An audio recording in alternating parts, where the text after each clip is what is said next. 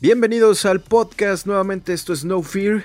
Muchísimas gracias a toda la gente que nos ha estado eh, dando plays, dándonos clics. Eh, ya próximamente estaremos con nuestras diferentes redes. Gracias a toda la gente que se ha suscrito a, a lo que estamos haciendo con, con, No Fear. Así que, pues muchísimas, muchísimas gracias a todos ellos. Recuerden que ya estamos en, en, todas las plataformas. Estamos en Spotify, estamos en iTunes, estamos pues ya en casi todas las plataformas de, de podcast. Y como el día de hoy, como, como siempre, tenemos a grandes invitados y el día de hoy obviamente no iba a ser la excepción. Porque una de las cosas que no debemos dejar pasar dentro de los eSports es el aspecto mental, el aspecto psicológico y eso en el deporte tradicional como en este nuevo ámbito que son los eSports es, es un pilar y debe de ser un pilar para, para todos los jugadores y para todos los clubes y eso eh, permea en todo lo demás. Así que para hablar de esto tenemos a Gabriel Sotos Santos, él es eh, director general de Meltan Gaming que bueno, pues es una organización de servicios psicológicos que está en, en, España, en, Madrid, y eh, es muy interesante lo que están haciendo porque también incluso eh, Gabriel está trabajando con un club mexicano de esports, que hablaremos también del tema, pero pues muchísimas gracias Gabriel por, por estar con nosotros, un abrazo allá desde, desde España y, gracias por darnos un, una hora aquí de tu tiempo para, para hablar de todo esto. Oh, muchas gracias, muchas gracias a ti por invitarme a este, a este programa. Un placer poder estar aquí compartiendo un poquito de mis conocimientos sobre, sobre la psicología en este, en este mundo de los esports y sobre todo también de la experiencia que he podido tener eh, estando con ese equipo eh, de México desde España, ¿no? Algo que muchos dirán, eh, ¿qué es eso, no? Qué locura tener que estar desde España pendiente de un equipo de México, pero no, la verdad que está funcionando francamente muy bien. Y, y, nada, aquí estoy para todo lo que, lo que necesites preguntar, cualquier duda. Claro. Eh, vamos a, a, tratar de solventar todos los problemas, todas las dudas que tengan los oyentes al fin y al cabo. Claro, no, y, y, bueno, si quieres para arrancar, creo que una de las cosas que, que nos gustaría que nos empezases a platicar es...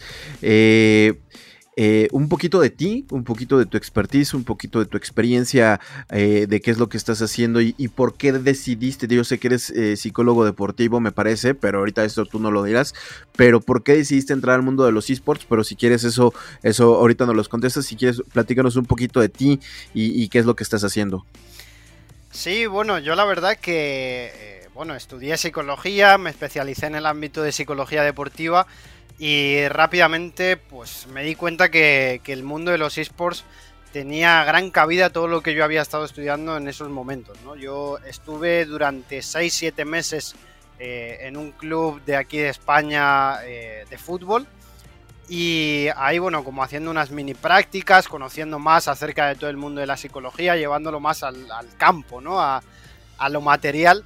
Y ahí nos fue muy bien, ascendieron a segunda división de, España aquí, así que estuvimos muy muy contentos ese año, pero rápidamente yo me di cuenta que, que no, que lo que a mí me gustaba era poder aplicar todo esto a un mundo nuevo como el de los esports y donde creo que tiene una cabida espectacular. O sea, yo lo comparo, eh, el psicólogo en el mundo de los esports tiene que ser como es el preparador físico en, en los deportes más tradicionales, siempre al lado de su entrenador, siendo prácticamente un confidente, ayudándole en todo lo que ocurra en ese equipo y trabajando siempre para mejorar eh, ese rendimiento y sobre todo que los jugadores no se queden atrás en la vida, siempre intentando potenciar también sus carreras, ¿no? Eh, tratando que no sean tan cortas. Si en los deportes tradicionales estamos viendo como, eh, yo que sé, Cristiano Ronaldo, Messi, LeBron James, cada vez las carreras son más largas, van a llegar probablemente cerca de los 40 años y en el mundo de los esports aquí la gente se retira con 26, 27 años y luego qué, ¿no? Entonces es importante también que desde el apartado psicológico podamos ver qué pasa ahí, por qué se están retirando antes eh, y podamos intervenir desde la base, desde cuando están empezando para que eso no ocurra y poder alargar también sus carreras. Fíjate que una de las cosas que incluso estuvimos platicando ya en, algún par de, de, de, de podcasts pasados con diferentes invitados, creo que sin duda también es más allá de también de, de, empezar desde la base, desde que el chico comienza ya a un nivel competitivo, pero también es, es entender su entorno social, ¿no? Es entender su entorno familiar, el entorno de dónde viene, cuáles son sus problemas, porque eh, nosotros nos hemos encontrado con, con chicos que juegan espectacularmente, pero que les cuesta incluso trabajo comunicarse socialmente. Entonces también es entender su entorno familiar y social, ¿no? Eso es básico y fundamental, porque si no luego nos podemos encontrar muchísimas sorpresas que a mitad de la temporada de repente los padres no le dejan jugar eh, o tenemos problemas de comunicación, de convivencia en el equipo. No olvidemos que muchas veces eh, muchos equipos tienen una gaming house y ahí tienen que convivir entre todos ellos y si tenemos chicos que tienen ciertos problemas eh, en cuanto a sus habilidades sociales, a su capacidad de comunicación, eso va a ser un problema en la casa que luego se va a, haber traducido también al rendimiento de todo el equipo, porque esto es como los deportes más tradicionales, si a mí alguien me cae peor, puede ser que le pase menos veces la pelota, ¿no? sí, claro, totalmente, sí, sí, totalmente. Y pasa, en los eSports no es la excepción y va a pasar y va a seguir pasando sin duda. Sí, entonces es un poco eso también, ¿no? Que entiendan, sobre todo los padres, yo hay muchas veces que nosotros estamos a disposición, nos ponemos a hablar con, el entorno, con la familia, porque es muy importante que ellos conozcan dónde va a estar su hijo también. Que esto no es eh, la gallina de los huevos de oro, que aquí no se va a hacer rico del día a la noche, sino que todo conlleva un trabajo y ese trabajo es muy muy importante. Y muchas familias sobre todo lo que les preocupa es mi hijo va a tener que dejar de estudiar por esto. Y nosotros lo que le tenemos que decir es, no, vamos a facilitar que tu hijo pueda trabajar eh, en, esta estructura de esports, pero que también pueda estudiar. Y eso creo que es fundamental para que se empiece a entender de otra manera también eh, esta nueva industria, porque si no, dentro de 10 años creo que nos vamos a llevar la mano a la cabeza, vamos a decir, ¿qué hicimos? Hemos matado el futuro de un montón de, de niños, ¿no? Sin duda, y aparte también porque ah, eh, justamente tú dijiste una palabra muy, muy clave y aquí es entender una, que si bien los chicos no lo ven así, pero realmente así es, o sea, si lo vemos desde el punto de vista ya de adulto, es que realmente es un trabajo, es un trabajo como cualquier otro en el que él se tiene que levantar, tiene que prepararse, tiene que ir a estudiar, pero saliendo de la escuela tiene que ir a trabajar y esto es un trabajo normal, este es un trabajo de ocho horas en el que él, eh, él incluso digo, y si quieres ahorita llegamos a ese tema, pero más adelante en la charla, pero eh, eh, ni, ni, ni el chico debe dejar de estudiar, pero tampoco debe de abusar de sus horas de entrenamiento ni de sus horas de juego. Tiene que tener una vida normal, tiene que ir al cine, tiene que hacer tarea, tiene que eh, ir a, jugar con sus amigos, tiene que hacer actividades físicas, se tiene que ser todo lo normalmente posible.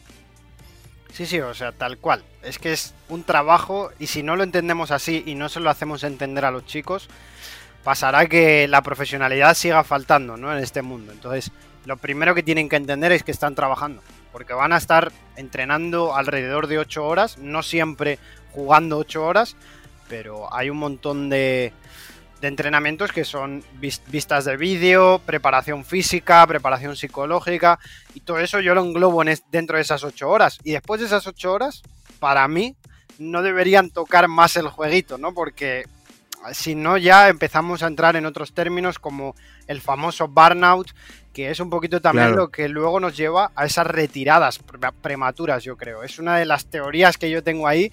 Obviamente todavía no está nada comprobado, pero creo que, que podemos ir por ahí, ¿no? Si tú expones a un chico a jugar durante 12 horas al día, al fin y al cabo se va a acabar cansando del juego, sí o sí. Y, y, pasa con un futbolista, y pasa con un atletista, o sea, al fin y al cabo pasa como con cualquier otro profesional de cualquier otra industria. Si trabajes en el cine, trabajes en la televisión, trabajes en lo que sea, si tienes un burnout, o sea, si tienes un exceso de trabajo, vas a terminar eh, retirándote o quemándote en muy poco tiempo, sin duda, me queda clarísimo eso. Pero nos gustaría que me platicaras un ejemplo.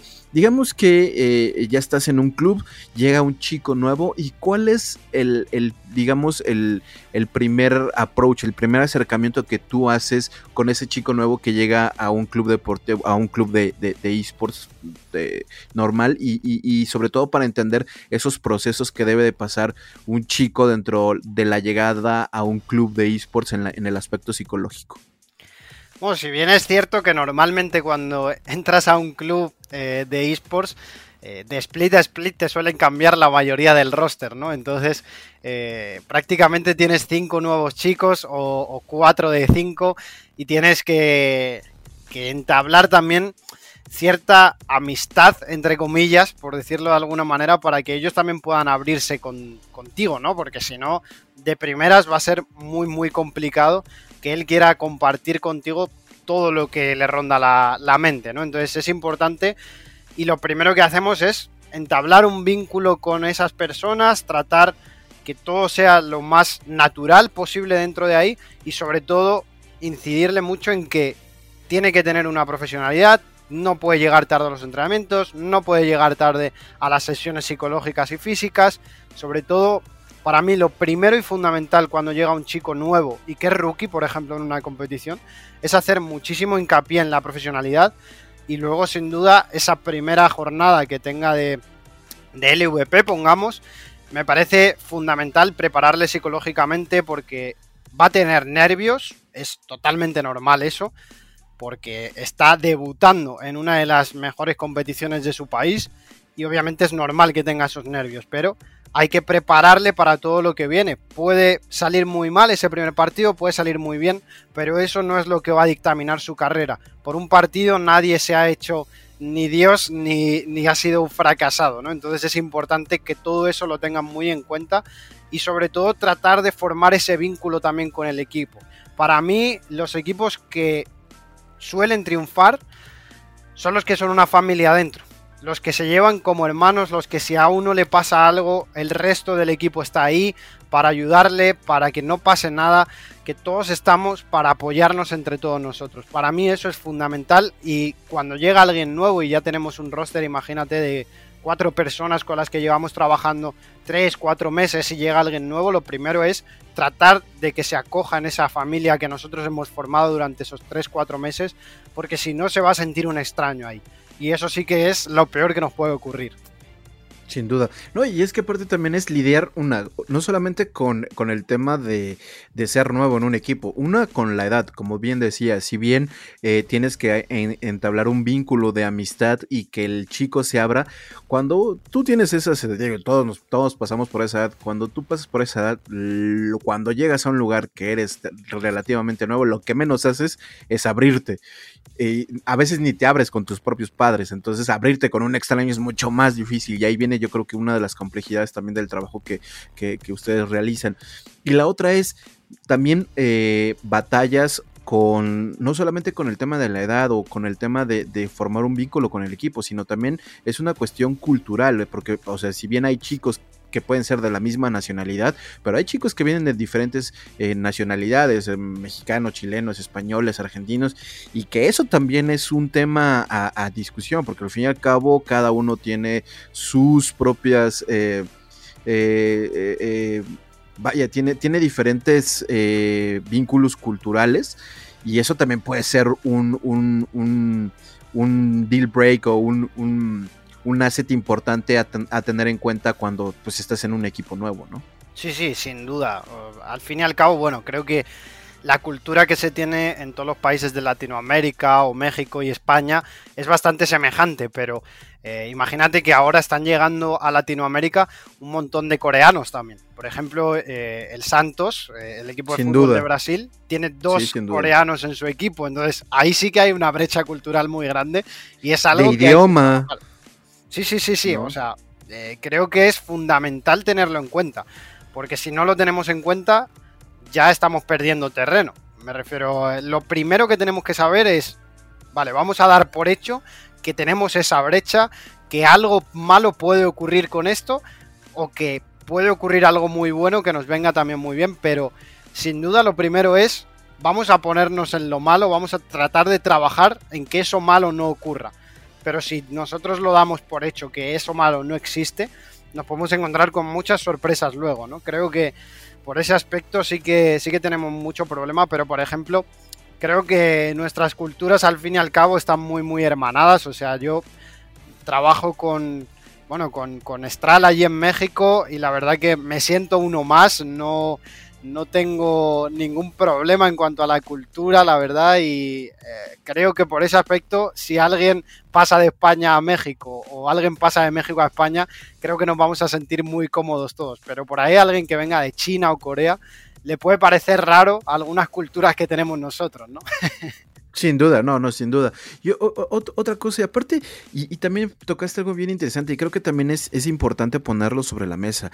En algún punto, eh, eh, ¿te ha tocado trabajar con algún chico que tenga problemas en casa, porque, o sea, al fin y al cabo eh, pasa y eso pasa en cualquier eh, eh, deporte, o sea, hay que tenerlo bien en claro. Si bien los eSports son padres, o sea, son bonitos, ahí, ahí, empieza a haber bastante dinero y, va a empezar a, a, haber más y demás, pero pero también hay chicos que, tienen problemas desde casa, que a lo mejor los papás se separaron, que a lo mejor eh, el papá y la mamá no se llevan muy bien, o hay problemas económicos en el hogar. Eh, eh, ¿Te ha tocado trabajar con este tipo de, casos en, los, en los clubes con los que estés trabajando, con los que hayas trabajado? Bueno, muchas veces que, eso también es muy complicado. De, de, sacarle a los chicos, ¿no? De qué está pasando en su vida diaria, porque al, vivir en un entorno tan digital se hace cada vez más difícil, ¿no? Muchas veces las sesiones pues eh, son complicadas de hacer, eh, simplemente que se pongan la cámara en las sesiones ya es un show totalmente. Me queda claro, sí, me queda clarísimo. Entonces, eh, hay veces que es muy complicado, pero sí, sí ha habido casos en los que hemos tenido que, que tratar de realizar otro tipo de intervenciones porque es complicado. O sea, nosotros, por ejemplo, en Mental tenemos tres ramas de la psicología, la deportiva, la educativa y la clínica. Entonces sí que me ha tocado en algún momento derivar algún caso a la rama de, clínica o a la rama educativa para que eh, lo llevaran más desde esa rama porque al fin y al cabo yo no puedo saber de todo, ¿no? Y si veo que uno de mis compañeros dentro de Mental lo puede hacer mejor que yo en ese caso, eh, lo primero es la persona que tienes delante y que esa persona se ponga bien y esté a gusto consigo misma y esté al 100% cuanto antes. Entonces, eh, hay a veces que hay que echar un pasito hacia un lado y dejarle al que sabe más que tú. Sin duda, ¿no? Y, aparte también porque, eh, eh, y no me vas a dejar mentir, yo creo que una de las cosas que hay que saber dentro de esta industria y también hay que entender a los chicos, no solamente en la cuestión de decir, ah, juega o, qué bueno que te gusta lo que haces, hay que decirle también a los papás y también a los clubes, bueno, los clubes lo tienen un poco más, más entendido, pero a los papás y a la gente que nos, que nos está escuchando es que eh, una, cuando tú eres adolescente o cuando estás en esa edad, eres cruel. O sea, así es, a, veces así pasa, pero a lo mejor no lo haces a propósito, pero eh, así, así, así, así ha pasado. Sin embargo, en estas carreras, en esta carrera de, ser un atleta de esports o, o dedicarte al streaming, aquí eres constantemente señalado, buleado, y si no sabes cómo llevar eso, puede realmente terminar con tus aspiraciones de convertirte en profesional o con retirarte porque hay gente que no soporta el bullying digital. Y esto pasa en los esports y pasa a la gente que hace streaming y a, la, youtubers y a la gente que también juega. Entonces eso también es, es, es, es un problema que también existe y es real, ¿no? Sí, sí, o sea, es muy real y de hecho más frecuente de lo que creemos también porque al fin y al cabo dentro de estas redes sociales nuevas, eh, tener, por ejemplo, tú estás en un streaming en Twitch y ahí te puede escribir un montón de gente. Y esa gente tiene un anonimato total. No sabes quién te está escribiendo ahí. Entonces es muy fácil mm, llamar a alguien cualquiera cuando, estés, eh, cuando estás en ese anonimato. Decir cualquier cosa es muy, muy fácil. Y eso es un problema, ¿no? Al fin y al cabo. Entonces sí que es verdad que hay que ayudar a los streamers, a los jugadores, a que tienen que poner ciertas barreras y a no consentir eso desde inicio. Es decir, si alguien te hace eso, directamente expúlsalo del chat.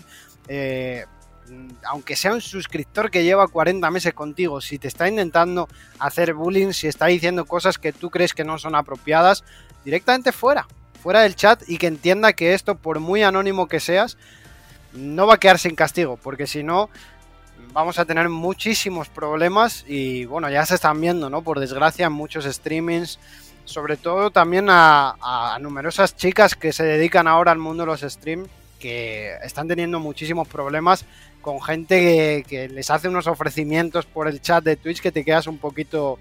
sí, no, no, no, Clarísimo, sí, seguro. Eh, eso pasa y le ha pasado a muchísimas chicas eh, y, también tal vez a los chicos, tal vez no con esas propuestas, pero sí con el tema de bullying, de que eres, un manco, eres malísimo, y eso, te digo, lo que estoy diciendo es totalmente light con todo lo que se dicen en los chats de, puede ser de Twitch, puede ser de Twitter y, demás, ¿no? Entonces, eh, creo que también es, es un punto, es, es, un punto a considerar porque también, ya también ha habido un par de casos y como ha pasado en el deporte, y, tal vez, eh, sin embargo, yo creo que en los eSports se ha dado más un poco en el tema de, eh, o al menos en los clubes o, las notas que nosotros hemos visto y que seguramente tú también has leído, eh, también dentro de los dentro de los equipos también ya empieza a haber un tema de acoso sexual de digo son son escasos los, los, los casos no pero pero de repente también ya empezamos a ver ese tipo de cosas dentro de algunos clubes dentro de algunos jugadores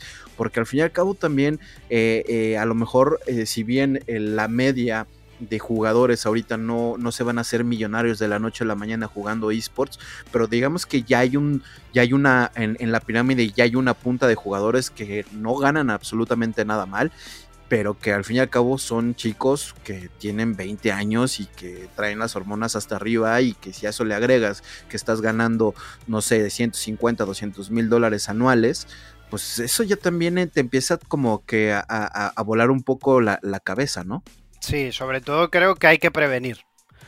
Hay que prevenir desde la base, desde... Oye, mira, si te ocurriera esto, ¿cómo, cómo actuarías también?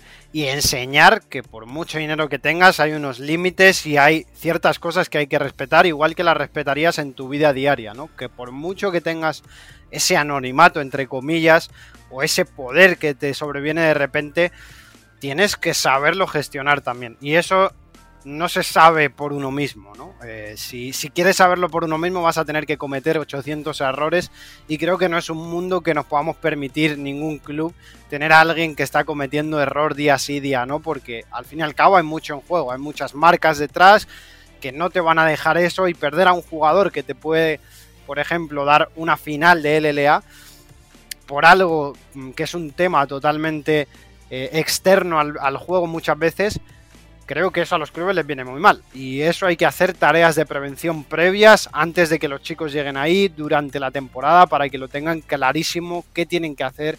Y muchos, muchas veces no nos fijamos en los clubes de abajo, ¿no? En los clubes de tier 3, pongamos, de toda Latinoamérica, que están haciendo ese trabajo de cultivar a las nuevas mm, promesas que estarán después en el LA. Entonces, a esos clubes, esos clubes necesitan también financiación. Porque si no, cuando lleguen a LLA ya tienen todos los jugadores un mental creado que puede ser bueno o puede ser malo, dependiendo de, en qué club hayan estado y con los recursos que haya contado ese club. Entonces creo que la industria debe ser más justa para todos también y dar opciones a los clubes más pequeños que hacen una grandísima labor de formación y ahora mismo no, no tienen nada a cambio porque prácticamente lo único que ponen ellos es dinero para pagar las competiciones, si tienen algún viaje, todas esas cosas que ya sabemos, pero a ellos nadie les va a venir a patrocinar, no va a venir una marca a patrocinar y es muy complicado que sean capaces de tener estructuras pues como las que pueden tener otros clubes ya del LVP o LLA, que, que tengan un equipo psicológico detrás, que tengan mm, un equipo de, de entrenadores, un equipo de staff. Muchos clubes tienen un, coach y si me apuras, o sea, hay otros que ni siquiera tienen eso. Sí, sí, claro. Sí, sí, sí, totalmente. No, me, queda, me queda clarísimo. Una de las cosas que también hemos visto y, que me gustaría tocar es, eh, si bien ya, ya estableciste o ya establecimos ahorita qué es lo que haces cuando llegas con un, cuando llega un chico nuevo, cuando llega un jugador nuevo al club, pero también qué pasa con eh, cuando, cuando llega este chico y, te toca platicar con los papás. Y te, digo por lo siguiente, nosotros, eh, a nosotros nos ha tocado de repente llegar a, la casa de un chico, de repente que llegas, tocas, te habla la mamá, le dices, buenas tardes señora, pues vengo de, tal club deportivo, eh, a nosotros nos ha tocado, nosotros trabajamos con, Chivas, somos los, responsables del área de esports de Chivas, y cuando de repente llegas y, le dices a la mamá, oiga señora, pues venimos de Chivas, de un club deportivo que pues, todo, al menos en México, todo el mundo conoce, y te, la señora te pregunta, oiga, pero pues, ¿por qué viene por mi hijo? Porque mi hijo no ni siquiera juega fútbol. y entonces, entonces te das cuenta que los papás no saben qué están haciendo sus hijos. Te das cuenta que no hay una comunicación dentro de la familia de que por qué la mamá, digo, a lo mejor ahorita ya la hay, pero cuando haces esos primeros acercamientos te das cuenta de que a veces los chicos y los papás no tienen una comunicación. Entonces, ¿qué pasa cuando llega un chico nuevo y qué es lo que haces o qué es lo que recomiendas también cuando llegan los papás a, decir, oiga, pues eh, vengo por mi hijo a este nuevo club o lo traigo o lo dejo. ¿Qué es lo que haces también para comunicarte con, los padres? Que yo creo que pues también es, fundamental esa comunicación con ellos, ¿no? Sí, sí. A ver, normalmente los padres no saben qué está haciendo su hijo. Eh, en el mundo de los esports, ¿no? Creen que está jugando a la maquinita y no saben si es bueno, malo o regular. Entonces, no tienen ni idea de qué está pasando ahí. O sea, y de repente cuando llega un club y le dice, oye, es que tu hijo tiene que firmar este contrato, eh, va a cobrar tanto, y, los, padres se quedan un poco como asombrados, pero, pero ¿qué tiene que hacer mi hijo, no? ¿Por qué? ¿Por qué esto? ¿Qué hace mi hijo realmente? Sí. Y ahí es cuando se empiezan a dar cuenta de que no conocen lo que está haciendo su hijo y se tienen que empezar a inmiscuir un poquito más en qué está haciendo, pero es lo que decía antes, ¿no? Que sobre todo lo que le preocupa a los padres es, mira, es que he conseguido ahora que mi hijo vuelva a estudiar y es que si de verdad va a tener que estar 10 horas al día con el jueguito porque ellos lo ven así, es con estar con el jueguito, no es entrenar. Sí, es, es correcto, sí, es correcto. Si, si, van a estar ahí y no va a poder estudiar, de verdad que no quiero que mi hijo esté jugando a eso. Entonces tienes que decirle, oye, no, mire, es que en, este equipo hay un, equipo psicológico detrás, con esta marca detrás, como es Mental, por ejemplo, eh, explicarle lo que hacemos, que es su hijo no va a tener que dejar de estudiar, sino que va a tener que adaptar sus horarios a estar trabajando y estudiando al mismo tiempo, que esto es un trabajo, porque ellos no lo ven así, que es como si, pues eso, le llegara el Chivas y le dijera, oye, que es que queremos que tu hijo juegue para nosotros la próxima temporada. Estoy seguro que esos padres estarían contentísimos, pero en los esports son todo dudas. No entienden normalmente. Claro. Lo que hay que hacer es ese ejercicio de comprensión con ellos, de explicarles todas las dudas que tengan absolutamente todas, de darles tranquilidad del staff que hay detrás, decirle, oye, no pasa nada, aquí hay gente muy profesional que va a dictaminar cómo tu hijo va a hacer, eh, va, va a poder tener esa posibilidad de trabajar y estudiar al mismo tiempo, se adaptarán los horarios, por ahí muchas veces incluso hay que poner un suplente porque no va a poder acudir a todos los entrenamientos, ¿no? Porque en época de exámenes tendrá eh, más trabajo, eh, habrá que meterle dos o tres horas más de estudio y habrá que quitar quizás dos horas de, de scrims, ¿no? Entonces es importante que cuando sepamos que hay un chico que está estudiando, vamos a ponerle por detrás un suplente para que ese suplente se pueda formar con ese mismo equipo, con ese mismo trabajo y que justamente tenga la posibilidad de jugar cuando esa persona tenga que dedicarse a sus estudios. Y eso no es nada malo. O sea, al fin y al cabo, si vemos todos los deportes, en todos los deportes hay suplentes. Yo no veo a LeBron James jugando todos los minutos de todos los partidos. Tiene alguien que le quita un poquito, ¿no? De los minutos. Claro, sin duda. Y eh, eso también te da la opción de entrenar entre tu propio equipo, por ejemplo, ¿no? Yo creo que los esports es la única industria en donde los entrenamientos son contra otros equipos. Ahí, muy bien, tú sacas información del otro equipo en ese entrenamiento pero también te están sacando gran información.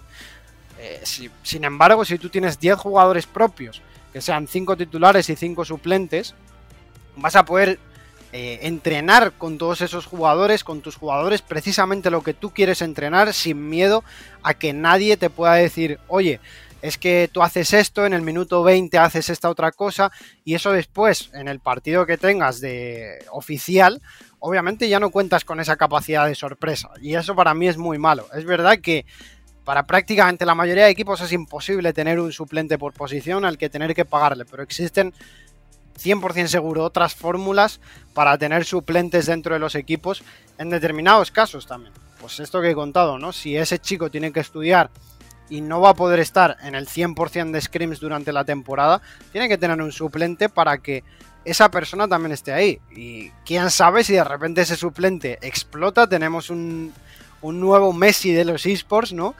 Y le quita el puesto. Sin duda. Oye, y, y también ¿cuál es tu recomendación? Y, tocabas algo bien interesante anteriormente que, creo es importante porque todo, todo tiene que ver mucho con las bases. ¿Qué recomendarías a los clubes que a lo mejor que son tier 3 y que pues no tienen a lo mejor mucho, mucha exposición, sobre todo eh, economía, para poder solventar eh, estos, eh, esta labor que ustedes hacen y de tener un, un psicólogo y demás? ¿Qué, es lo que puede, cómo suplantar, cómo tratar de llevar todo eso del, con una mejor praxis eh, cuando no se tienen los recursos económicos o el staff necesario para poderlo llevar? Francamente es muy muy difícil, porque cuanto menos deberían tratar de formarse, pero tampoco hay grandes cursos. Nosotros ahora, por ejemplo, desde Mental estamos intentando implementar un sistema de cursos para que todo el mundo pueda tener cierto conocimiento de la psicología en el mundo de los esports y precisamente que esos clubes más pequeños, pues por ahí los, los owners puedan tener esos pequeños conocimientos sobre qué hacer en ciertos momentos, ¿no? Considero fundamental, pero ahora mismo está muy muy complicado. Yo creo que el problema no es de los clubes base que no tengan ese dinero, sino el problema es del paradigma actual de los esports que tiene que cambiar y, dar más importancia a esa base, ¿no? Porque sin esa base los jugadores no llegarían a LLA, no habría prácticamente opciones eh, dentro del mercado y los jugadores irían rotando una y otra y otra vez. Pero siempre vemos que están saliendo nuevos jugadores y eso es gracias a los clubes que vienen de abajo. Y creo que hay que hacer mucho, mucho por eso, porque luego también nos encontramos muchos clubes arriba que, por ejemplo, no tienen academia. ¿De dónde salen esos jugadores? ¿No? Pues de otros clubes. Entonces ahí quizás un sistema de yo me llevo este jugador, pero tengo que pagar un canon de derechos de formación, como tiene, por ejemplo, el fútbol, que yo sé que hay clubes muy muy pequeñitos que han estado formando dos, tres años a estrellas mundiales y luego en un traspaso de 100 millones se llevan un millón, por ejemplo. Y eso para un club muy pequeño es tres o cuatro años. Y ahí es donde puedes empezar a crecer también y a decir, vale, vale, ahora voy a empezar a contratar esto, voy a tener, voy a darle más a mis jugadores, pero si no es prácticamente imposible. O sea, está, se está poniendo ahí un dinero en la base que ese dinero acaba yendo a la punta de la pirámide y eso creo que no es bueno, ¿no? No hay retorno entre la pirámide actual de los esports. Claro, fíjate que eh, eh, comentas algo, algo, algo bien interesante.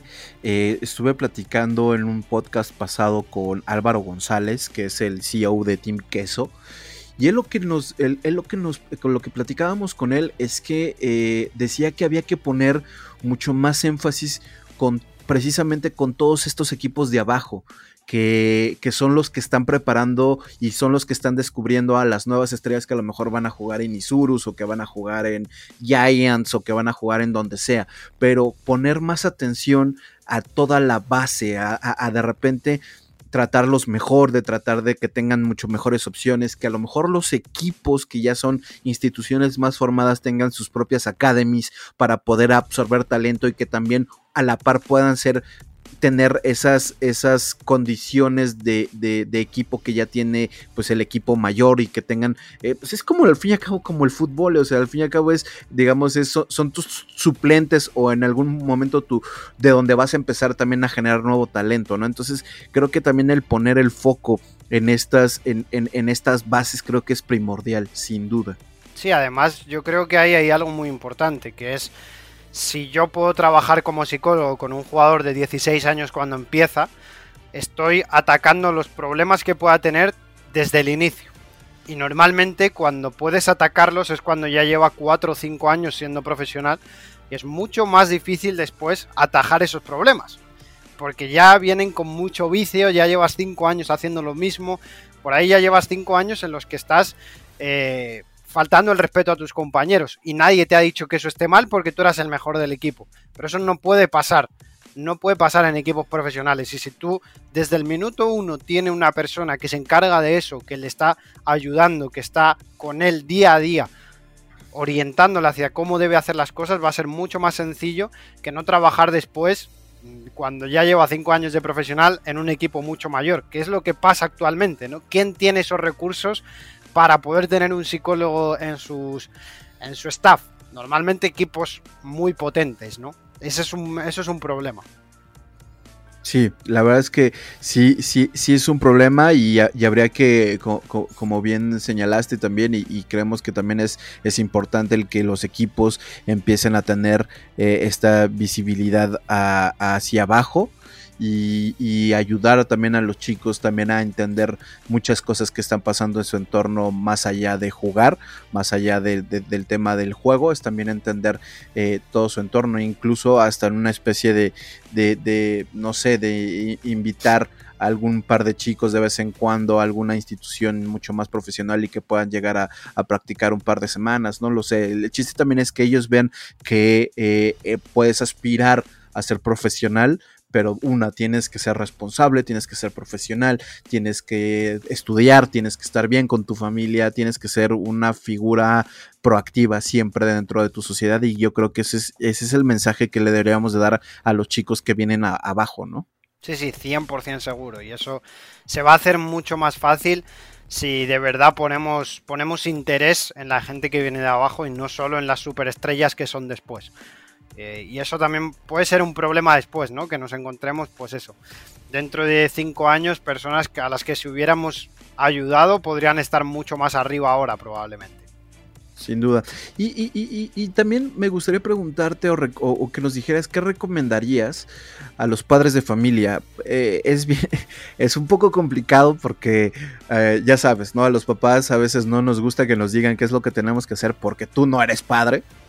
Pero es, es, es, es, importante que también los papás entiendan qué es lo que están haciendo sus hijos, cómo poder ayudarlos, no criticarlos, porque también ese, ese es un estigma que también carga el, tema ni siquiera de los esports, del gaming. El, jugador casual de videojuegos siempre ha sido estigmatizado como el gordito que no hace nada, que se la pasa comiendo. O sea, ese estigma todavía lo tienen que seguir cargando, no sé por qué, tal vez ahora menos, hace 10 años era, eh, si jugabas videojuegos eras un holgazano, no hacías nada, hoy sigue, se, sigue cargando ese estigma, pero creo que gracias un poco a la, a la, profesionalización un poco mayor de los esports últimamente, pues algunas marcas ya no lo ven así, o a lo mejor por sus propios intereses ya no lo quieren ver así, pero al menos, al menos se está quitando un poco este estigma. Pero, ¿qué le recomiendas a los papás que nos estén escuchando?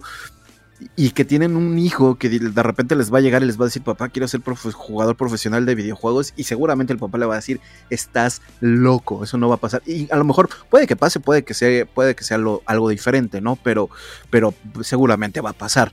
Entonces, ¿qué les recomendarías a, los papás que, están escuchando este podcast? Bueno, yo sobre todo cuando damos charlas por aquí eh, a padres que, están interesados, que, quieren conocer más sobre, sobre los esports, eh, una de las preguntas que yo les hago es, ¿qué diríais si vuestro, vuestro hijo os viene y os dice, quiero ser jugador profesional de fútbol?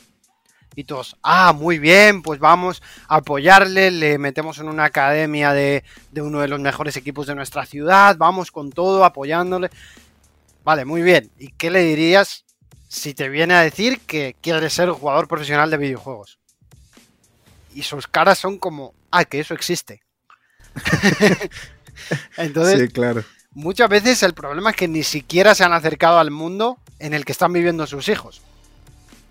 O sea, si tu hijo está jugando a un videojuego, acércate a él y mira a ver qué está haciendo, ¿no? Porque si el día de mañana te dice, oye, mira, me ha llegado una oferta y es que me quiero dedicar a esto, quiero ser profesional, al menos sabes a qué videojuego está jugando o cómo se juega creo que es muy importante acercarse a los hijos ¿no? y hablar con ellos sobre sus, sobre sus inquietudes, porque muchas veces sí, sabemos, ah, muy bien, eh, quiere ser deportista, pero esto también se va a convertir cada vez más en el deporte del futuro.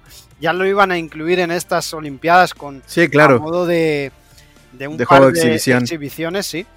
Eh, pero creo que los padres es que realmente no saben este mundo, ¿no? ¿no? No lo conocen exactamente y les da miedo. Entonces lo primero que tienen que hacer es conocer. Abre tu mente, sal de tu zona de confort, no todo es fútbol o baloncesto. También hay esto.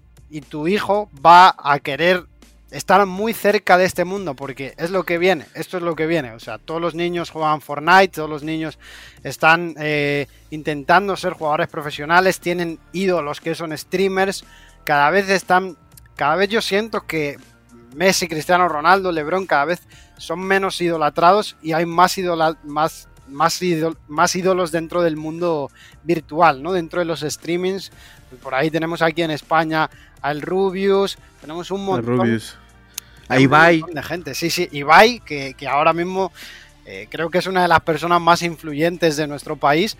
Y, y, al fin y al cabo, hay ahí un montón de niños que les están viendo y que quieren ser como ellos. Y sus padres no lo entienden. Lo primero que tienen que hacer es conocer, ¿no? Conocer el mundo nuevo en el que están sus hijos y no cerrar los ojos.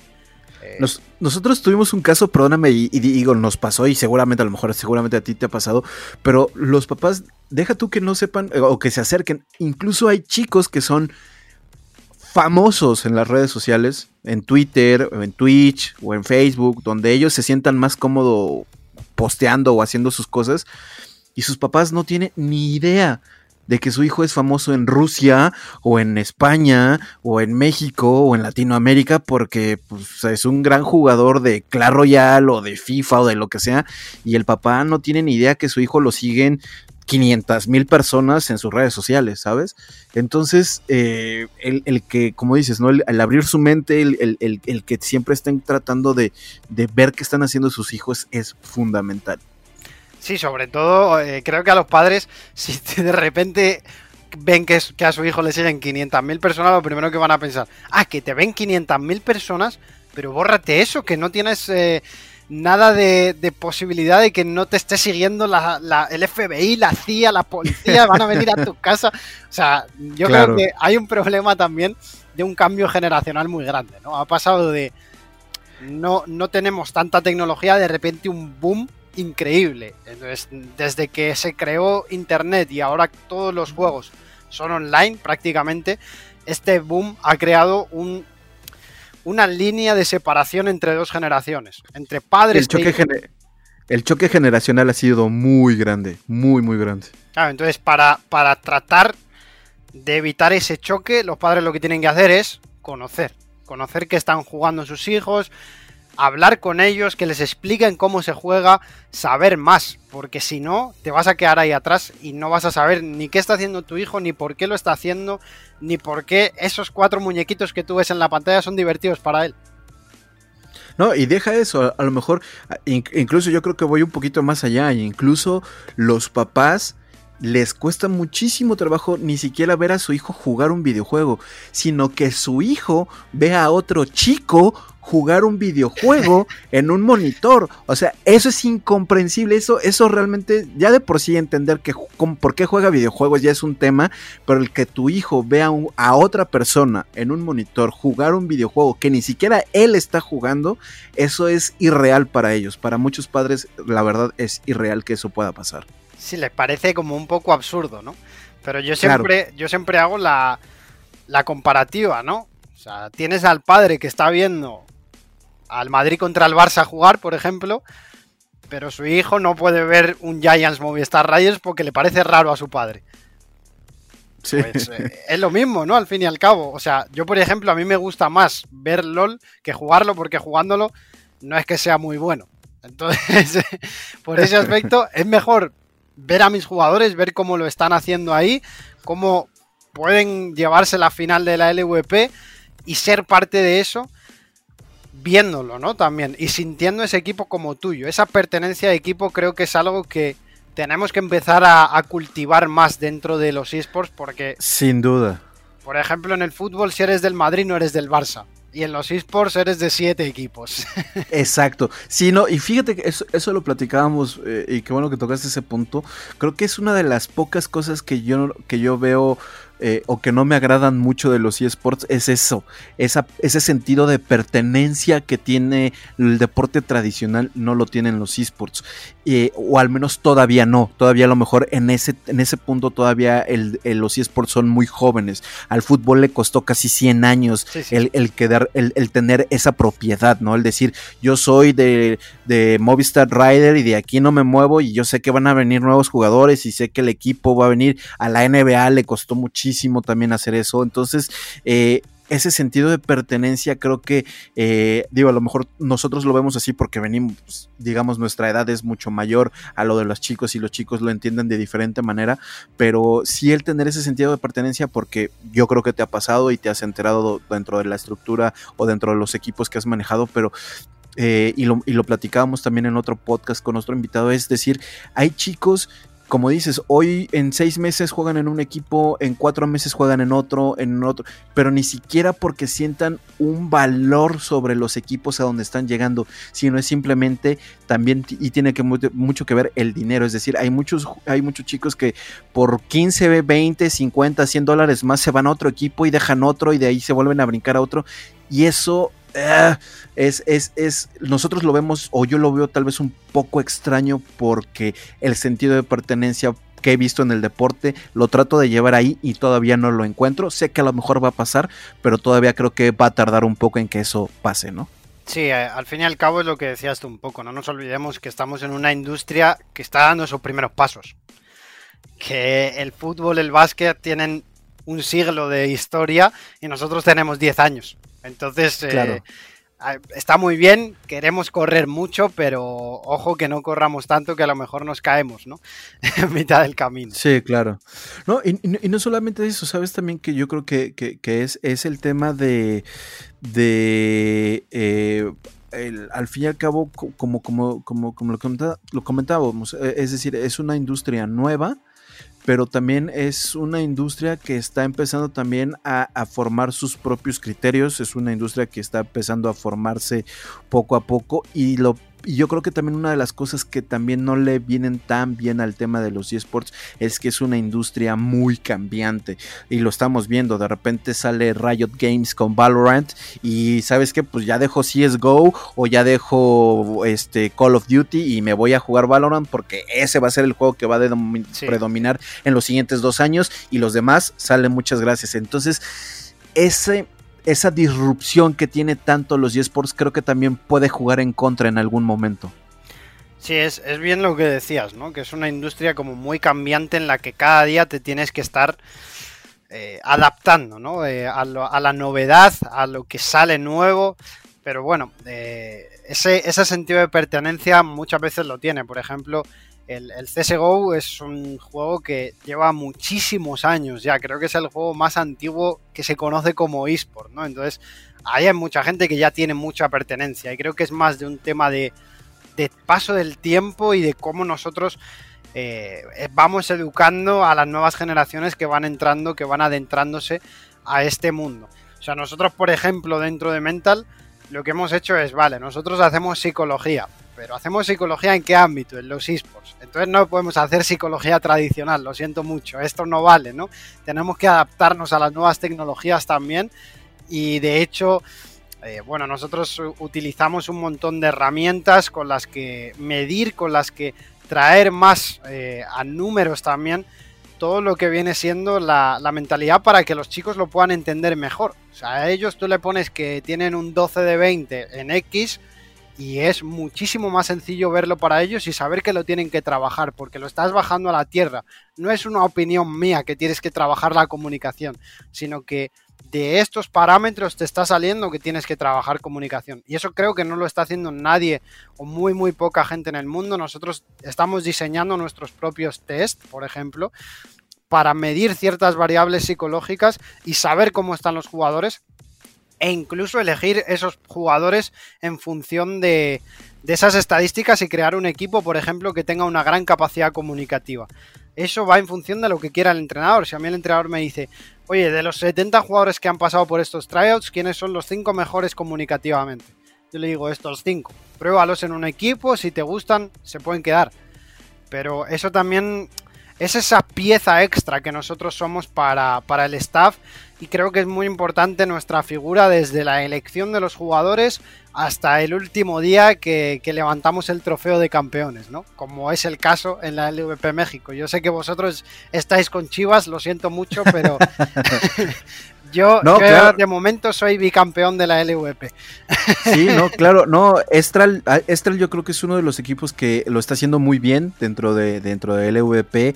La verdad es que, eh, y era justo, ¿no? Es, es, es justamente hacer estos, hacer estos, eh, eh, ¿cómo te digo? Estos, eh, pues, em, estos, estos, estas cosas que le, que le, dan un valor agregado, ¿no? Eso, el valor agregado a un club deportivo es eso, un club deportivo de esports o a un club de, de, esports, es eh, ese valor agregado, el, el, el tener, y, eso también lo platicábamos incluso con el, el primer programa que tuvimos de, de, No Fear, lo hicimos con, con Alex Núñez, que es el, el CEO de Pixel, eh, Pixel Esports, que juega en la LLA, y, él, y él nos decía que eh, para él lo más importante, que si bien sí son sus jugadores y que los trata y que trata de tenerlos siempre pues lo mejor acobijados posibles, pero para él lo más importante es el staff.